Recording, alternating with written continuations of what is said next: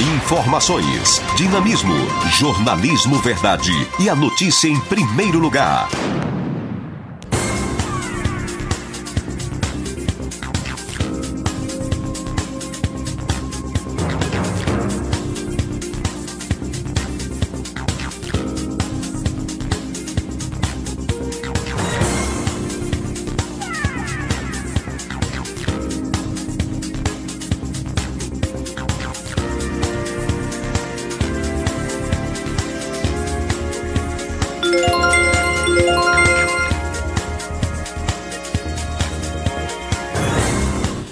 Bom dia, você que se liga aqui na Rádio Folha 390. Estamos dando início ao direto da redação de hoje, segunda-feira, dia 22 de fevereiro de 2021. programa direto da redação é uma produção da Rádio Folha 390, do Departamento de Jornalismo, sob minha coordenação, jornalista Antônio Vitor.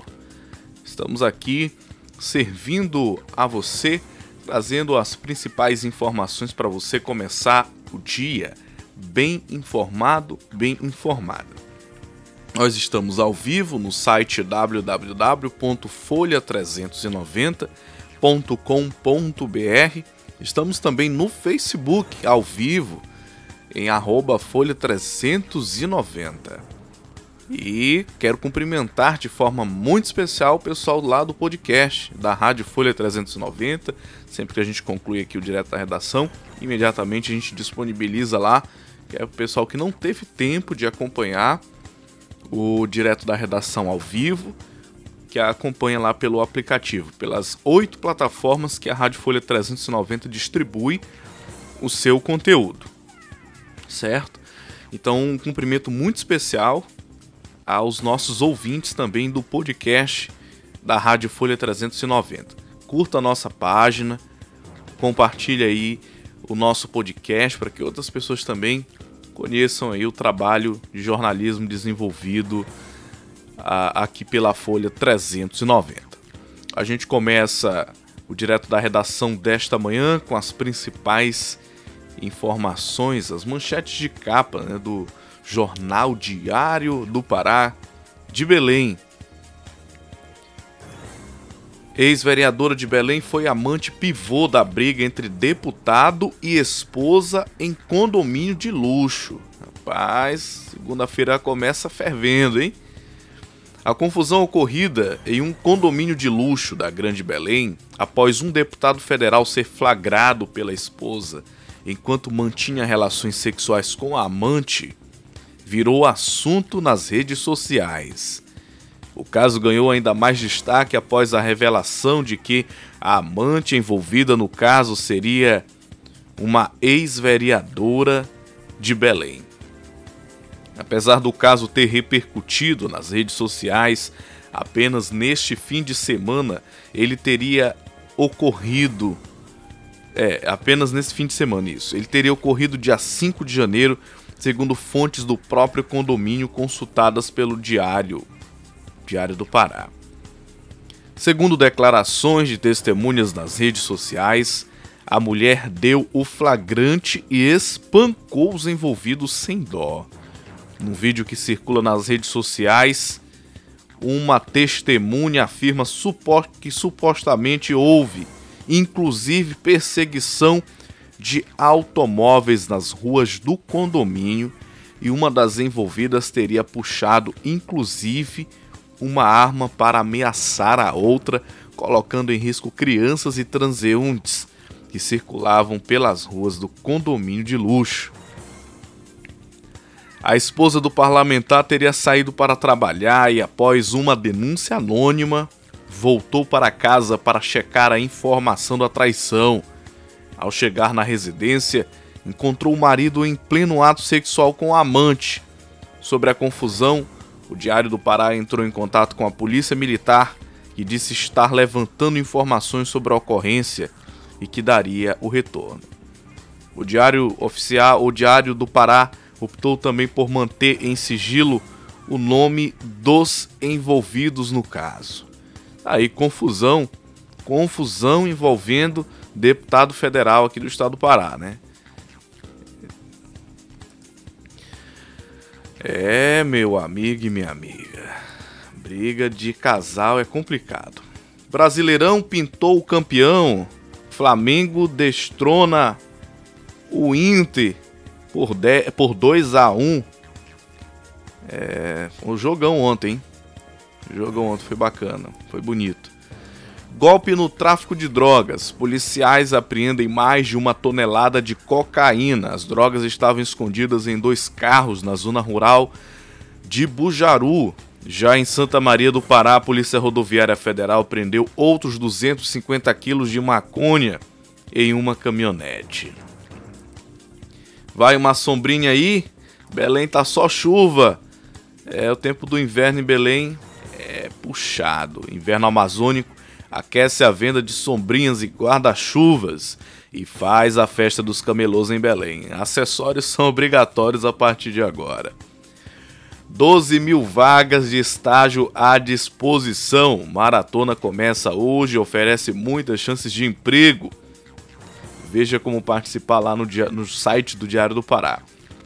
Comida de rua fica mais cara com a alta da cesta básica.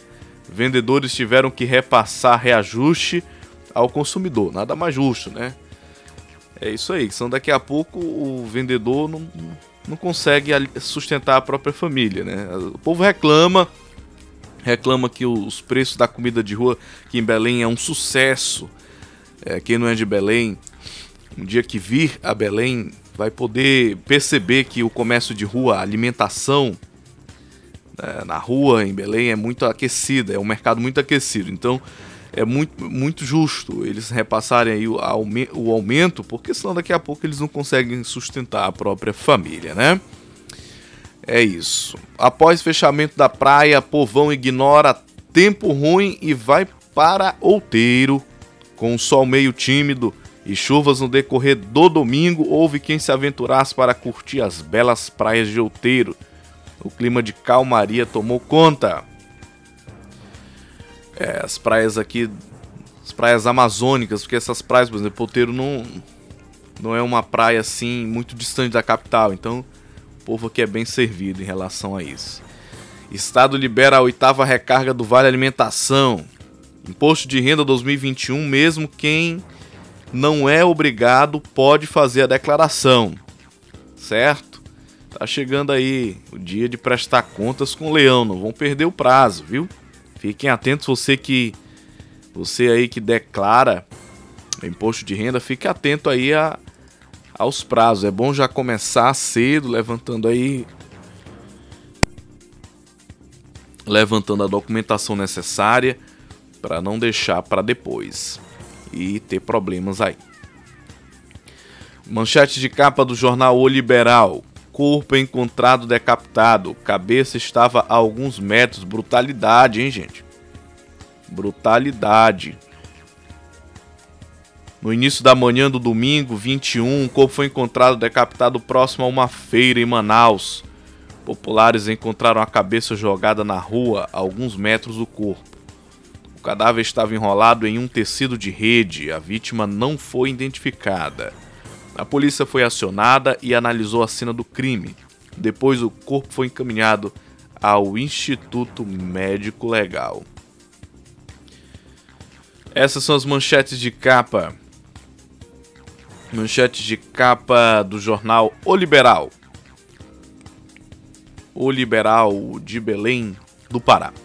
O tempo e a temperatura aqui no direto da redação norte do país tem tempo chuvoso e temperatura mais baixa nesta segunda-feira, dia 22. A temperatura mínima na região pode ser de 18 graus e a máxima de 33 graus. Com mais informações do tempo, eu vou chamar ele, ele que é o nosso repórter do tempo, Janari Damascena.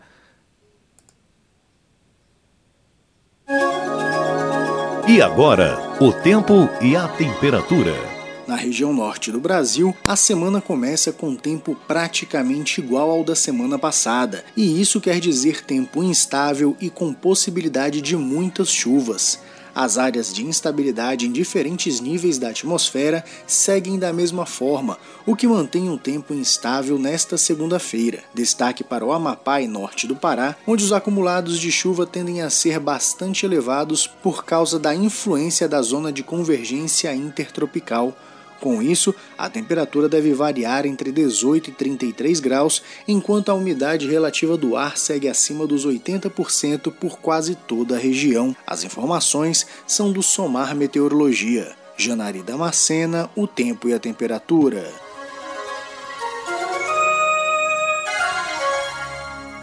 Muito bem, aí as informações do tempo com o nosso repórter Janari Damascena. Aumento nos casos de Covid tem provocado lockdown em várias cidades. Em Araraquara, a prefeitura decretou fechamento de todas as atividades. De Brasília, Leandro Martins. O aumento de casos de Covid no país está provocando lockdown em vários estados e municípios. Na cidade paulista de Araraquara, depois de registrar cinco mortes pela Covid-19 na última sexta-feira e com as UTIs lotadas, a prefeitura do município decretou fechamento de todas as atividades não essenciais por 60 horas. O lockdown começou nesse domingo, ao meio-dia, e vale até a meia-noite de terça-feira, dia 23. Vão ficar fechados bancos, indústrias, supermercados, postos de combustíveis e todo o comércio, e ainda os serviços públicos. Carros e ônibus do transporte não poderão circular. É o mesmo caso da cidade de Américo Brasiliense. Já em Santa Lúcia, também em São Paulo, o prefeito determinou que desde este domingo a população terá que comprovar a necessidade para circular pelas ruas da cidade. Além de postos de combustíveis, não podem funcionar restaurantes, bares, entregas por aplicativo, comércio e serviços, rede bancária, correios e lotéricas. Em Uberlândia, Minas Gerais, o lockdown visa reduzir o colapso do sistema de saúde local. Desde o sábado, serviços como supermercados, padarias e farmácias só podem funcionar em horários determinados pela Prefeitura. Estão liberados restaurantes e lanchonetes nas proximidades de rodovias. Já os da cidade, apenas por meio de entregas. No Rio Grande do Sul, estado que tem 11 regiões em bandeira preta, um decreto do governo gaúcho suspendeu desde sábado atividades entre 10 da noite e 5 da manhã. A cidade de São Leopoldo pode parar por sete dias a partir desta segunda-feira. Em Goiás, a prefeitura de Ipameri decretou lockdown por oito dias. O município fica na região de saúde da Estrada de Ferro, onde é apontada a situação de calamidade, de acordo com o mapa epidemiológico apresentado pela Secretaria de Saúde Goiana. Da Rádio Nacional em Brasília, Leandro Martins. Muito bem, as informações com o nosso repórter Leandro Martins. Muito obrigado aí pela sua participação aqui no direto da redação. Brasil está entre os piores países do mundo em facilidade para abrir novas empresas. Este processo é desafiador tanto pela burocracia como também pela falta de estabilidade do mercado. Rafaela Gonçalves, diretamente de Brasília. O Brasil está entre os 15 piores do mundo em facilidade para abrir novas empresas, segundo o estudo do Banco Mundial. Este processo é desafiador tanto pela burocracia como também pela falta de estabilidade do mercado, com algumas barreiras que deixam esse processo um pouco mais longo do que se imagina. Esses fatores podem desanimar muitos empreendedores. A especialista em empreendedorismo, Juliana Guimarães, pontuou algumas dificuldades enfrentadas por quem tem desejo de ter seu próprio negócio. A gente sabe que aqui no Brasil muitos de nós começamos a empreender não por oportunidade, mas sim por necessidade, né? Em um cenário, né, agora inclusive impactado por uma crise sanitária e acaba indo empreender sem ter tido um tempo razoável para se planejar e fazer o processo de transição. Apesar dessas barreiras, existem cinco cidades que se destacam quando o assunto é empreendedorismo do Brasil. São Paulo é a que mais se destaca pela disponibilidade de recursos, seguida por Florianópolis, Vitória, Curitiba e Joinville,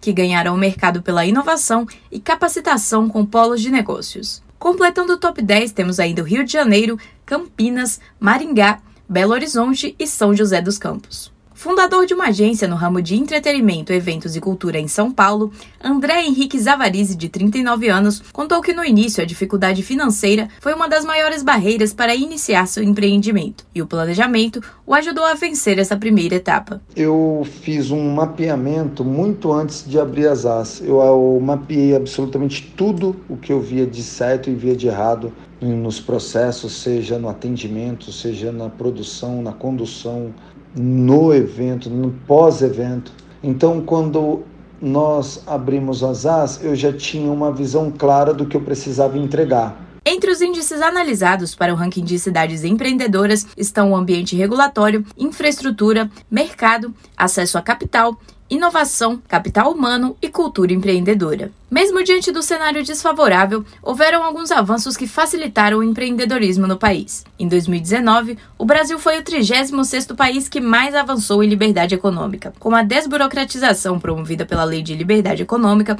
o país inverteu a trajetória de queda que já durava quase 15 anos. Reportagem Rafaela Gonçalves. Muito obrigado, Rafaela, pelas informações. Uh, prazo para desconto no IPVA acaba na próxima terça-feira. Os proprietários de veículos com final de placas 3 e 33 poderão pagar o imposto sobre propriedade de veículos automotores, o IPVA, com desconto até o dia 23 de fevereiro. Motoristas que não têm multas de trânsito há dois anos pagam 15% a menos é, sobre o, o, o valor do, do IPVA, 10% de desconto para quem não recebeu multas no ano passado e 5% de desconto nas demais situações. O benefício não é cumulativo. Com informações da Rádio Agência Pará. No ar, Agência Pará de Notícias. O prazo para pagar com desconto o imposto sobre propriedade de veículos automotores, o IPVA, dos veículos com final de placas 03, 13, 23 e 33 segue até a próxima terça-feira, dia 23. O benefício é garantido de três formas. Os condutores que não foram multados dentro de dois anos pagam 15% a menos sobre o valor total do IPVA, 10% para aqueles que não receberam multas no ano passado, 5% de desconto nas demais situações. Vale lembrar que o desconto não é acumulativo. Todo ano, o condutor tem a opção de quitar o pagamento do IPVA em cota única ou parcelado. Para os que preferirem antecipar o pagamento, devem observar a data final do calendário. Para isso, é preciso acessar o site na Secretaria da Fazenda, que é o cefa.pa.gov.br. No item IPVA Antecipação, é preciso consultar o valor do imposto e emitir o documento de arrecadação estadual DAI para o pagamento em cota única ou parcelado. Após a emissão do boleto, o motorista pode realizar o pagamento via internet e em agências bancárias. Vale lembrar que quando não há antecipação do recolhimento do imposto, o IPVA será pago no boleto anual do Detran. Em casos de boletos atrasados, os motoristas podem parcelar o débito diretamente no site cefa.pa.gov.br. Além do site, em casos de dúvidas, você tem ainda a opção de ligar para o número 0800 725 5533. A ligação é gratuita. Quem preferir, pode optar pelo chat no portal ou usar o e-mail atende@cefa.pa.gov.br. O serviço funciona de 8 horas da manhã às 8 horas da noite, de segunda a sexta-feira. Reportagem Raiane Bulhões. Informação, prestação de serviço, utilidade pública, Agência Pará de Notícias. E a participação da nossa repórter Rayane Bulhões. Sequenciamento do coronavírus será feito em todo o território nacional. Fiocruz vai expandir o trabalho para monitorar variantes do vírus. Do Rio de Janeiro, Fabiana Sampaio. A Fiocruz, que está sequenciando amostras do novo coronavírus em apenas três laboratórios de estados diferentes, vai expandir essa ação para todo o território nacional. A ideia é ampliar o monitoramento das variantes do vírus que possam surgir no país, já que uma das características do coronavírus é a alta capacidade de produzir mutações em suas estruturas genéticas. Esses dados serão importantes para o avanço em pesquisa e desenvolvimento de possíveis vacinas e medicamentos. A rede genômica Fiocruz reúne cerca de 100 pesquisadores de diversas unidades. Durante a pandemia, O foco principal do trabalho desses cientistas tem sido o estudo do genoma do vírus causador da Covid-19 e o acompanhamento de suas mutações genéticas. O grupo participa da iniciativa internacional de acesso aberto a informações sobre genomas de vírus influenza e coronavírus. Até agora foram realizados cerca de 3.600 sequenciamentos do genoma do coronavírus no Brasil, sendo São Paulo o estado com maior número de amostras, mais de mil. Mais de 60 linhagens diferentes do vírus já foram encontradas, com predominância de duas que circulam no Brasil desde março. Dessas duas linhagens já surgiram variantes, como no Amazonas, que já é responsável por mais de 91% das infecções no estado. Essa mesma variante também já foi detectada em mais seis estados: Pará, Paraíba, Roraima, Santa Catarina e São Paulo. Da Rádio Nacional no Rio de Janeiro, Fabiana Sampaio. Obrigado, Fabiana, pelas informações e direto uh, do Rio de Janeiro.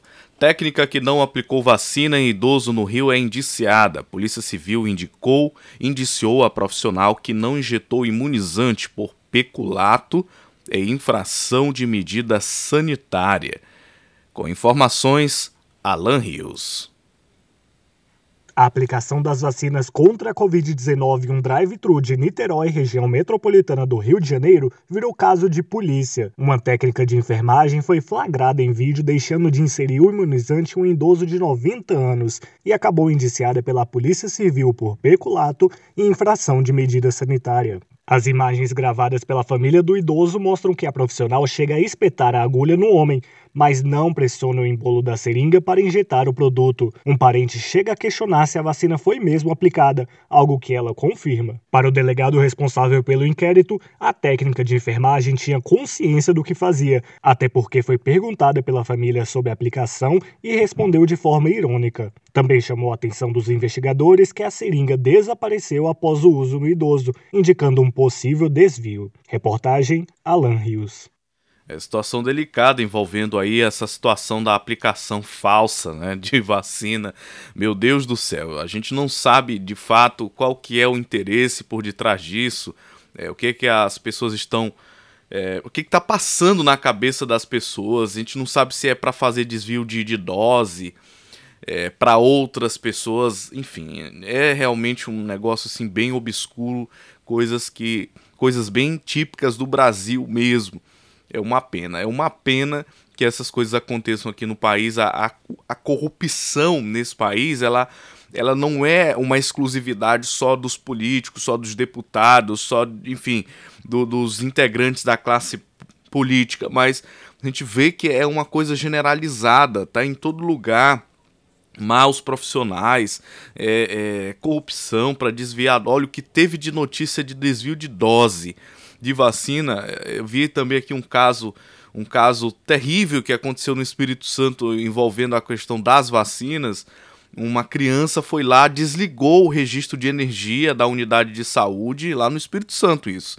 E aí estragou um freezer de vacinas no Espírito Santo. Então, o nível dos problemas envolvendo essa pandemia que já tem tirado a vida de tantas pessoas, a vacina é, demora a chegar no Brasil, está demorando chegar e a gente também nem sabe se vai ter é, ambiente propício para a segunda dose, para garantir a, a, segunda vacinação, a segunda etapa, a segunda etapa da vacinação às pessoas. E aí ainda tem mais esses entraves envolvendo as pessoas, os profissionais, alguns profissionais, né, que não são todos, é, que fazem essas, essas coisas aí que deixa realmente muito triste a população que está aí desejosa para ser vacinada em meio a, essa, a esse pandemônio que é a crise da Covid-19. Agora a gente vai voar para Brasília, vamos para Brasília para mais informações da política, da política lá no DF, política nacional, né? O DF é só a sede. A gente vai acionar agora o nosso repórter Luiz Gustavo Xavier que traz informações aí de que após prisão de deputado, a comissão de ética deve definir os limites da inviolabilidade dos mandatos. É, com base naquela polêmica envolvendo o deputado lá do Rio de Janeiro, é, Daniel Silveira, né? Então vamos ver mais detalhes aí com o nosso repórter. O presidente da Câmara, Arthur Lira, afirmou que a decisão da Casa pela manutenção da prisão do deputado Daniel Silveira, do PSL do Rio de Janeiro, é um marco no comportamento do Legislativo e fortalece a harmonia entre os poderes. Silveira está detido desde terça-feira no âmbito de inquérito do Supremo Tribunal Federal, que investiga a propagação de informações falsas, as chamadas fake news, calúnias e ameaças contra o tribunal e seus membros. Após a votação que confirmou a prisão, Lira reafirmou que o caso em questão foi um ponto fora da curva e disse que não haverá outros casos como esse. A harmonia está mantida por obrigação constitucional e por convivência entre poderes. Nós temos que ter muita calma, paciência, tranquilidade e manter aquele nível de trabalho sem os acotovelamentos que aconteciam em outras épocas. Essa será a nossa tônica, doída em momentos como esse, machucada em momentos como esse, mas necessárias para que o Brasil continue andando e os poderes continuem tendo a harmonia e o respeito necessário entre todos. Lira anunciou a criação de uma comissão extraordinária com a participação de vários partidos para discutir propostas que regulamentem a inviolabilidade do mandato do parlamentar. Isso porque a Constituição diz que parlamentares não podem ser punidos por suas opiniões e votos. Mas no caso de Daniel Silveira, o crime foi cometido em um vídeo divulgado em suas redes sociais. Segundo Lira, esse será um debate transparente com a participação de todos. Para ele, o momento atual é ideal para a discussão. Para que fatos dessa natureza não ocorram nem na Câmara dos Deputados, nem no Parlamento, nem no Judiciário, nem no Executivo. Isso foi e será um marco na mudança de comportamento interno deste poder e penso na independência e na harmonia entre todos os poderes. Tudo isso que aconteceu do período do, da terça-feira do carnaval até hoje, deve e vai servir para que os poderes se fortaleçam, se modelem e que a nossa Constituição absolutamente seja mantida intacta e a democracia, por qualquer ato, seja respeitada no Brasil. Segundo Lira, a comissão já vai começar a funcionar neste final de semana e apresentará propostas para serem debatidas e votadas nas próximas semanas. Arthur Lira afirmou que o objetivo é atualizar e regulamentar o artigo 53 da Constituição, que trata das prerrogativas do Poder Legislativo. Um dos temas que podem ser debatidos pela comissão deve ser a possibilidade de o um ministro do STF decidir ou não monocraticamente sobre a prisão de um parlamentar. Da Rádio Câmara de Brasília, Luiz Gustavo Xavier. Obrigado, Luiz Gustavo, pelas informações aqui no direto da redação. Pará receberá 1,5 milhão de doses da vacina da Covid-19. O Pará deve, deve receber as doses contra a, da vacina contra a Covid-19 até o dia 30 de março, sendo que a primeira remessa deve ser entregue até o dia 24 de fevereiro. A informação foi repassada pelo ministro da Saúde, Eduardo Pazuello, em reunião com o governador do estado, Helder Barbalho, na tarde desta última quinta-feira, dia 18 em Santarém, no Oeste Paraense. Com mais informações diretamente da Agência Pará de Notícias. No ar, Agência Pará de Notícias. Até o dia 30 de março, o Pará vai receber do Ministério da Saúde 1 milhão e 500 mil doses de vacinas contra a Covid-19. A primeira remessa deve ser entregue até o dia 24 de fevereiro. O anúncio foi feito pelo ministro da Saúde, Eduardo Pazuello, em reunião com o governador Helder Barbalho em Santarém, no Oeste Paraense. No encontro, foi questionado o número insuficiente de vacinas que o Estado tem recebido via governo federal mesmo com a nona maior população do Brasil, o Pará é o estado que recebeu proporcionalmente a menor quantidade de vacinas contra a Covid-19. Pazuello informou que o órgão enfrenta problemas na distribuição das vacinas, mas que será contornado e afirmou que o estado está no caminho certo no enfrentamento ao vírus. Uma vacinação que já vem ocorrendo há 30 dias. Estamos fechando esse fim de semana o trigésimo dia da vacinação e isso vai nos dar um primeiro, um primeiro padrão de país.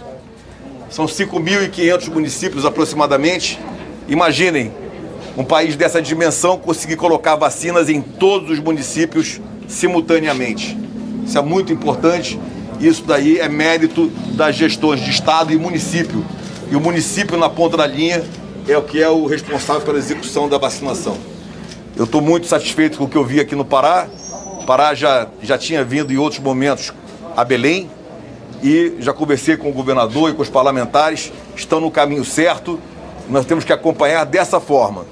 Está muito bom. Parabéns aí ao trabalho do governador dos secretários, dos prefeitos de toda a equipe. O chefe do Executivo Estadual, Helder Barbalho, falou da importância desse repasse das doses. Retrata a possibilidade de nós estarmos vacinando mais um milhão de pessoas em nosso estado.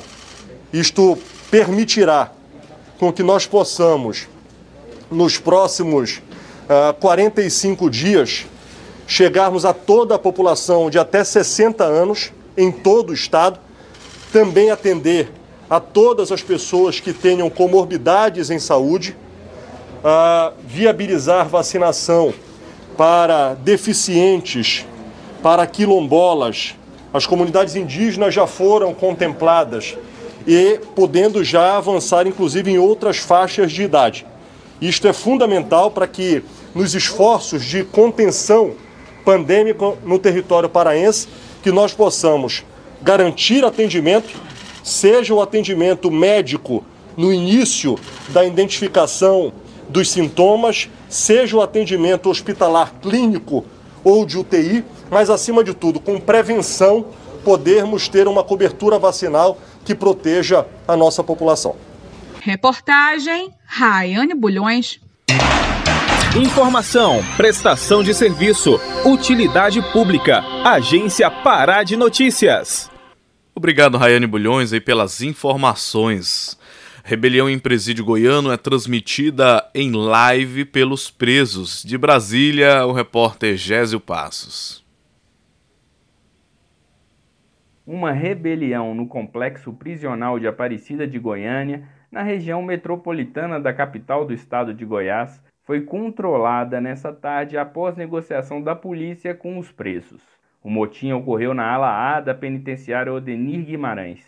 O policial penal Jonathan Marques, superintendente de segurança penitenciária de Goiás, afirma que a rebelião foi encerrada de forma pacífica presos se amotinaram no interior das celas, começando a quebrar mais outras partes da estrutura da cela. De imediato, o grupo de operações penitenciárias especiais foi acionado, junto com mais forças co-irmãs da Segurança Pública, da Polícia Militar e Polícia Civil, nós iniciamos a incursão na penitenciária da Guimarães, sendo que foi estabelecido um fluxo de negociação com os presos, os presos se renderam de forma pacífica, saindo para o banho de sol sem a necessidade de uso escalonado e progressivo da força.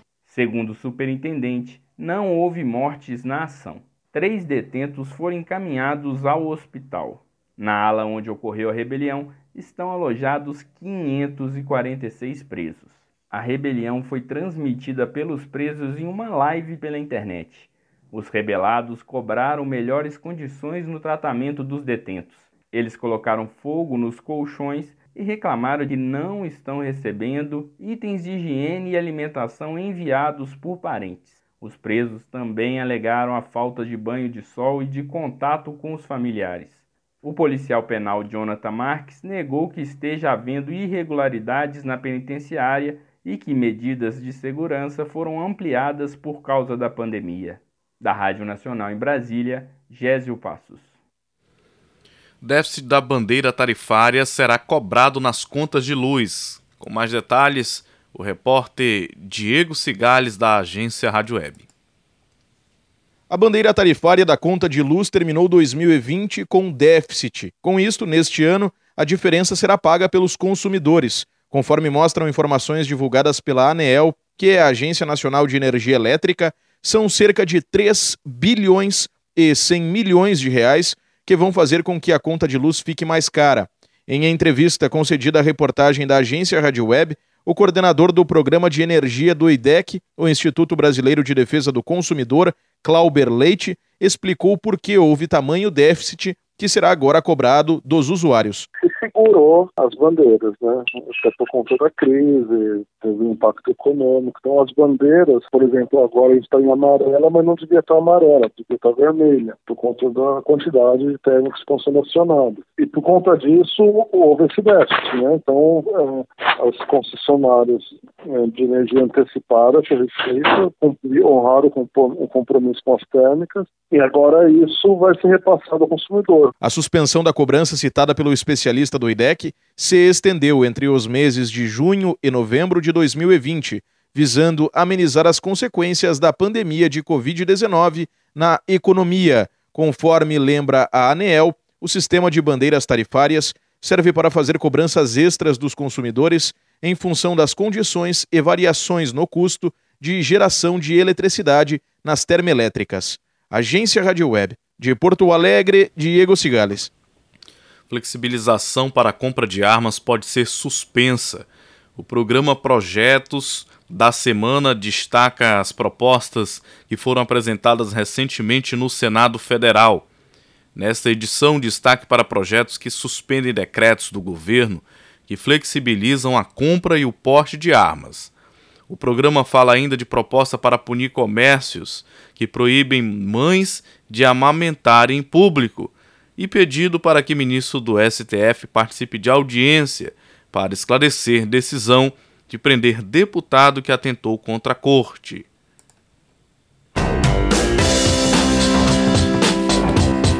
Projetos da semana.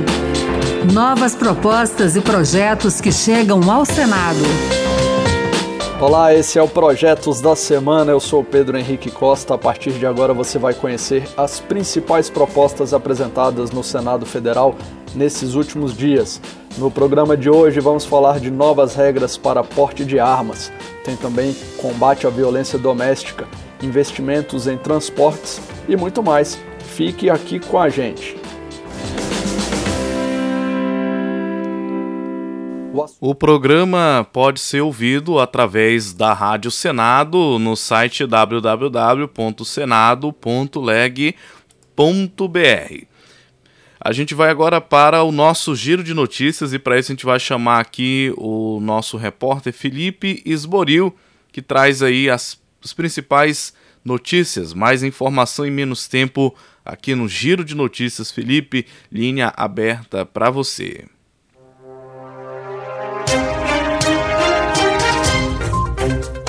Olá, este é o Giro de Notícias da agência Rádio Web. Eu sou Felipe Osboril e a partir de agora você fica muito bem informado em menos tempo.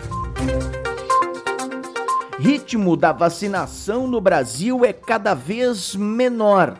Vacinas estão sendo produzidas pelo Instituto Butantan e também pela Fiocruz mas demora na entrega e também demora para conseguir novos insumos para a produção da vacina atrapalham o cronograma de entrega. Com média de 185 mil imunizações por dia, considerando as doses aplicadas, o Brasil precisaria aumentar 10 vezes a quantidade de pessoas vacinadas por dia para conter a pandemia em um ano. Este estudo foi divulgado pela Universidade Federal de Juiz de Fora e também a Universidade Federal João Del Rey. Fiocruz confirma a chegada de novo lote de vacinas contra a Covid-19 ainda em fevereiro. Fundação espera 2 milhões de unidades do imunizante. Falta de doses causa suspensão de vacinação em diversos estados do país. Na Bahia, chega a 80% a ocupação de leitos de UTI e governador Rui Costa amplia toque de recolher. No Brasil, cresceu o número de mortes por pessoas infectadas com menos de 60 anos. Sandra Fontela. A média indica que um a cada quatro óbitos são em pessoas dessa faixa etária. A circulação e aglomeração de pessoas aliado ao surgimento de novas variantes com alto potencial infeccioso podem impulsionar a pandemia, lotar leitos de UTI e possivelmente aumentar a proporção de vítimas jovens. Na análise da infectologista e professora da Faculdade de Medicina da Universidade Federal do Pará, Tânia Chaves, à medida que a pandemia avança, todas as faixas etárias ficam mais vulneráveis. Mas não é só isso, explica a médica esses indivíduos podem ser portadores de alguma condição clínica autoimune que até desconhecem e que o vírus pode ser o gatilho para que eles apresentem a forma mais grave da doença e o êxito letal. Direto de Brasília, Yuri Hudson nos traz as informações sobre a PEC, que abre espaço para criar o auxílio emergencial. O Senado vota nesta semana a PEC emergencial, que permite corte de gastos e redução de jornada e salários de servidores públicos. Dentro da proposta será inserida uma cláusula de calamidade pública, que permitirá ao governo ampliar gastos e flexibilizar o orçamento sem ferir o chamado teto de gastos. A expectativa é votar a matéria na próxima quinta-feira, como detalha o presidente do Senado, Rodrigo Pacheco, do DEM. Será pautada a PEC emergencial, o parecer será apresentado pelo senador Márcio Bittar até segunda-feira. Essa aprovação pelo Senado Federal permitirá, através de uma cláusula de orçamento de guerra, uma cláusula de calamidade, que se possa ter a brecha necessária para implantar o auxílio emergencial. Conteúdo anti-vacina cresce 60% nas mídias sociais pelo mundo. João Vitor dos Santos, direto do Rio de Janeiro. O novo coronavírus já matou mais de 2 milhões e 400 mil pessoas no mundo. Apesar da vacina ser essencial para conter a pandemia da Covid-19, muita gente ainda não se sente segura com a imunização. Isabela Balalai, vice-presidente da Sociedade Brasileira de Imunizações, fala sobre a importância das pessoas se vacinarem para não terem a doença. Vacinação é a maior conquista da humanidade. É essa a, a visão que a gente tem com os resultados em relação a tantas doenças que já foram motivos de pandemia como essas. A vacinação contra a Covid traz exatamente o que a gente precisa, né? A esperança de nos livrarmos da pandemia. Governo dispensa licitação para adquirir a Sputnik V, vacina russa, e também a vacina Covaxin, produzida pelo laboratório da Índia. Sandra Fontela. Para dar rapidez ao processo de aquisição das vacinas Covaxin e Sputnik V, o Ministério da Saúde publicou nesta sexta-feira portarias dispensando o uso de licitação para a compra dos imunizantes. A dispensa de licitação é uma exigência normativa. No entanto, a pasta esclarece que a compra dos insumos só será feita depois que a Anvisa autorizar o uso emergencial ou conceder o registro das duas vacinas. O governo espera disponibilizar para a população 10 milhões de doses da Sputnik V e 20 milhões da Covaxin. O investimento para a compra da vacina russa Sputnik V é da ordem de 639 milhões e 600 mil reais. General pode assumir Petrobras com renúncia de conselheiros. Leno Falque. O Conselho de Administração da Petrobras tem uma reunião marcada para esta terça-feira e que deve traçar o rumo da estatal. Isso porque a decisão do presidente Jair Bolsonaro de trocar o comando da companhia deve passar pelo conselho formado por 11 integrantes. Ao indicar o general Joaquim Silva Luna para o lugar de Roberto Castelo Branco, Bolsonaro passou por cima do conselho. O regimento interno impede que exista tal ingerência, segundo segundo a advogada constitucionalista Vera Chemin. Como o mandato de Castelo Branco iria até 20 de março, a sua substituição antecipada teria que ser decidida por meio de uma convocação de uma Assembleia Geral extraordinária e, obviamente, demandaria concordância dos conselheiros para essa troca. É, Bolsonaro não poderia destituir dessa maneira abrupta o presidente. O novo nome para assumir o cargo deve ser de um integrante do conselho, o que não é o caso de Luna. É provável que os membros do Conselho renunciem para evitarem maiores conflitos para a instituição. Final de semana com penúltima rodada do Campeonato Brasileiro. O Flamengo derrotou o então líder e assumiu a liderança. 2 a 1 em diante do Internacional e com apenas uma rodada restante, pode ser campeão na próxima quinta-feira, quando enfrenta o São Paulo. Já o Internacional vê as chances diminuírem, enfrenta o Corinthians. na última rodada. A diferença entre os dois times é de apenas dois pontos na tabela de classificação. Amanhã eu volto com mais informação em menos tempo. Até lá!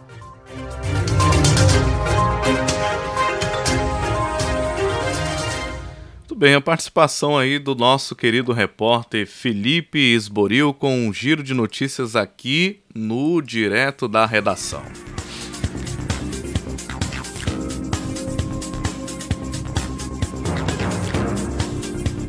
Muito bem, a gente vai ficando por aqui com o programa direto da redação, agradecendo a sua audiência, tanto pessoal ao vivo quanto também pessoal que acompanha no podcast da rádio Folha 390. O Direto da Redação é uma produção da Central de Jornalismo da Rádio Folha 390, que está sob a minha coordenação.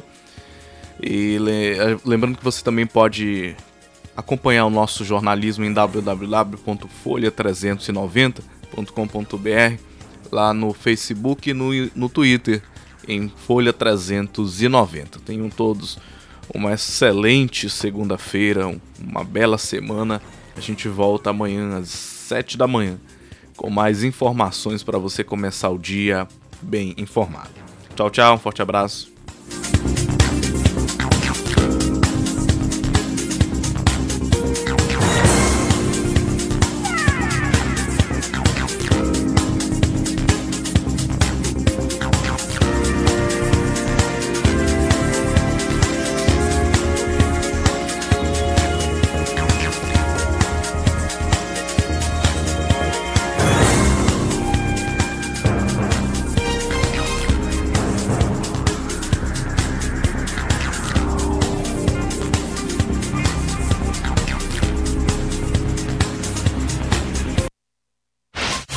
Informações, dinamismo, jornalismo verdade e a notícia em primeiro lugar. Você está ouvindo a Rádio Folha 390, uma emissora 100% digital levando música, cidadania e informação. Operamos 24 horas no site www.folha390.com.br Transmitimos diretamente da cidade de Capanema, Pará, Brasil. Também estamos no aplicativo Rádiosnet. Basta fazer o download e procurar pelo nome da nossa emissora. Ou se preferir, acompanhe a nossa programação pelo facebook.com barra Folha 390. Essa é a nossa rádio, essa é a Folha 390.